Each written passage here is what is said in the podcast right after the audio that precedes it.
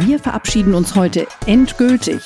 Nicht von diesem Podcast und schon gar nicht von euch, sondern von den öffentlichen Telefonen. Es ist beschlossene Sache, die Telekom baut die allerletzten öffentlichen Telefonstationen ab.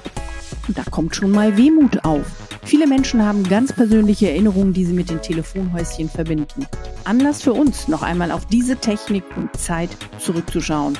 Und das sind heute wir, mein Kollege Adrian Sanchez. Hallo zusammen und ich, Stefanie Halle. Und damit herzlich willkommen, liebe Hörerinnen und Hörer, zu dieser Folge. Adrian, du bist in den 90ern geboren. Hast du überhaupt mal in einer Telefonzelle telefoniert? Tatsächlich nicht, Steffi. Also ich kenne sie natürlich vom Sehen und ich habe auch noch ganz zwei Erinnerungen aus meiner Kindheit, wenn meine Eltern im Spanienurlaub zum Beispiel nach Deutschland telefoniert haben. Da war ich vielleicht so fünf, sechs, aber ich weiß noch ganz genau, wie wir da vom Häuschen gewartet haben, wie ich da gelauscht habe. Aber so richtig aktiv telefoniert aus einer Telefonzelle habe ich nie, denn ich bin ja eigentlich wirklich mit Handy und später dann auch mit Smartphone groß geworden. Und da sind wir ja auch schon beim Punkt. Die Technik hat einfach ausgedient. Der Mobilfunk hat komplett übernommen und das auch schon seit 30 Jahren. Und mit dem Handy hat jeder seine persönliche Telefonzelle dabei. Aber mal der Reihe nach. Wann ging es eigentlich los mit dem Telefonieren in der Öffentlichkeit? Ja, ich habe extra nachgeschaut. Das ging nämlich vor 140 Jahren schon los und dazu habe ich mit Regina Reichert gesprochen. Sie leitet das Unternehmensarchiv bei der Telekom. Angefangen hat das alles bereits 1881. Da wurde nämlich die erste öffentliche Fernsprechstelle in Berlin in Betrieb genommen, genauer gesagt im Postamt unter den Linden. Damals nannte man sie auch noch Fernsprechkiosk oder Straßensprechstelle. Und die ersten Zellen gab es dann schon ab 1920. Doch um telefonieren zu können, musste man sich vorher sogenannte Telefonbillets kaufen. Und das waren im Prinzip die Vorläufer der heutigen Telefonkarten. Und erst Jahre später gab es dann auch Münzfernsprecher. Also dann brauchte man auf alle Fälle Kleingeld. Wenn man in Deutschland telefonieren wollte, kostete eine sogenannte Gesprächseinheit zum Beispiel bis zum Oktober 1984 im Westen 20 Pfennig, danach dann 30 Pfennig. Oh ja, ich erinnere mich noch gut daran, wie ich mein Taschengeld in die Telefonzelle gesteckt habe. Und das nicht zu knapp. Ich hatte nämlich regelmäßig zu Hause stundenlang das elterliche Festnetz belegt, um natürlich meine Freundinnen direkt nach der Schule anzurufen. Und das war richtig teuer zu der Zeit, denn wir haben nämlich in verschiedenen Ortsnetzen gewohnt. Das waren also keine Stadt, sondern Ferngespräche. Und irgendwann hatte dann mein Vater die Faxen so richtig dicke und ich durfte ab da dann meine Privatgespräche im gelben Häuschen führen. Und wenn ich dir das jetzt so erzähle, dann kommt mir dieser Geruch wieder in die Nase. Es roch da immer nach kaltem Rauch, nach Männerklo und das kiloschwere Telefonbuch war dreckig, speckig und zerfleddert. Alternativen gab es aber noch nicht. Oh je, das ist schon krass. Aber so haben die Gespräche wenigstens nicht so lange gedauert, oder? Aber ganz grundsätzlich war ja Drödem beim Telefonieren nicht so gut. Es kam nicht so gut an. Ich weiß von meinen Eltern und Großeltern, meist war man ja nicht der Einzige, der telefonieren wollte. Und es gab oft lange Warteschlangen vor einer Telefonzelle. Deswegen waren an den Häuschen auch Schilder angebracht, auf denen stand, fasse dich kurz, nimm Rücksicht auf Wartende. Für mich kaum vorzustellen eigentlich. Ganz genau, dabei dauerte das sowieso schon mal länger als heute, bis das Gespräch überhaupt losging. Erst das Geld einwerfen und dann musste man ja auch noch wählen. Und zwar nicht mit Tasten, sondern mit einer Wählscheibe. Und die erklärt uns Regina. Die Wählscheibe oder auch Nummernschalter genannt wurde 1913 patentiert. Sie diente, wie der Name schon sagt, zum Wählen der Rufnummer.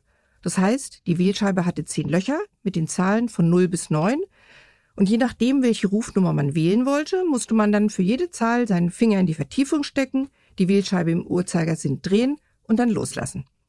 Ja, und bei einer längeren Rufnummer dauerte das aus heutiger Sicht gefühlt natürlich eine Ewigkeit. Die Wählscheiben kenne ich persönlich jetzt nicht mehr, nur die öffentlichen Tastentelefone. Aber auch optisch hat sich das Telefonhäuschen im Laufe der Jahrzehnte ja doch ganz schön verändert.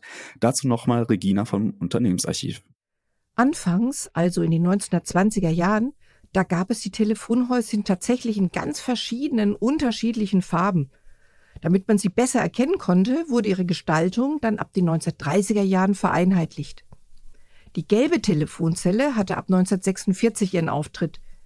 Damals war das einheitliche Gelb in ganz Deutschland sogar vorgeschrieben. Das galt bis Anfang 1990. Ab dann wurde die Farbgebung auf das Weiß-Grau-Magenta der Telekom umgestellt. Und da sind wir auch schon in der neueren Geschichte angekommen. Mitte der 90er wurde die Bundespost privatisiert. Daraus entstanden drei Unternehmen, unter anderem auch die Deutsche Telekom.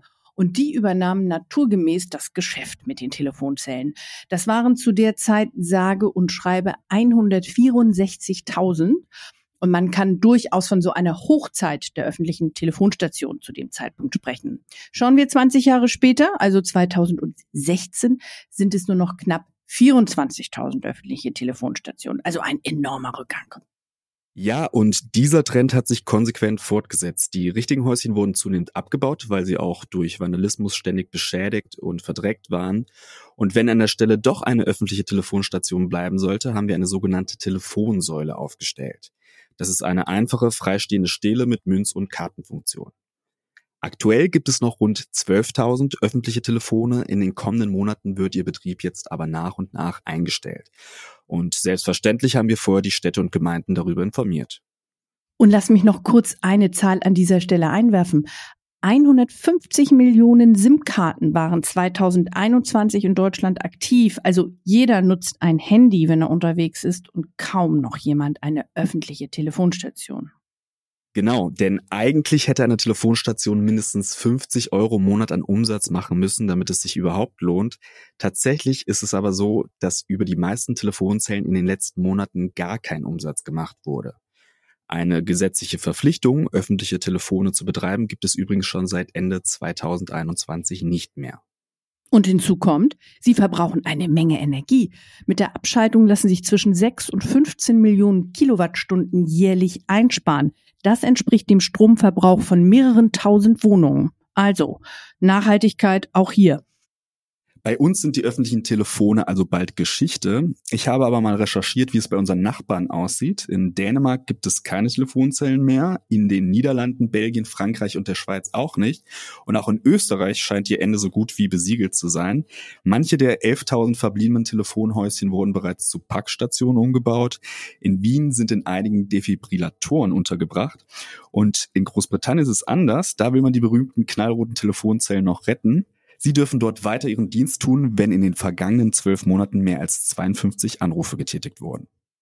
Und es gibt da wirklich sehr kreative Formen der Zweitverwertung. Also vom Umbau zum Gewächshaus bis hin zur Sauna in der Telefonzelle ist alles drin.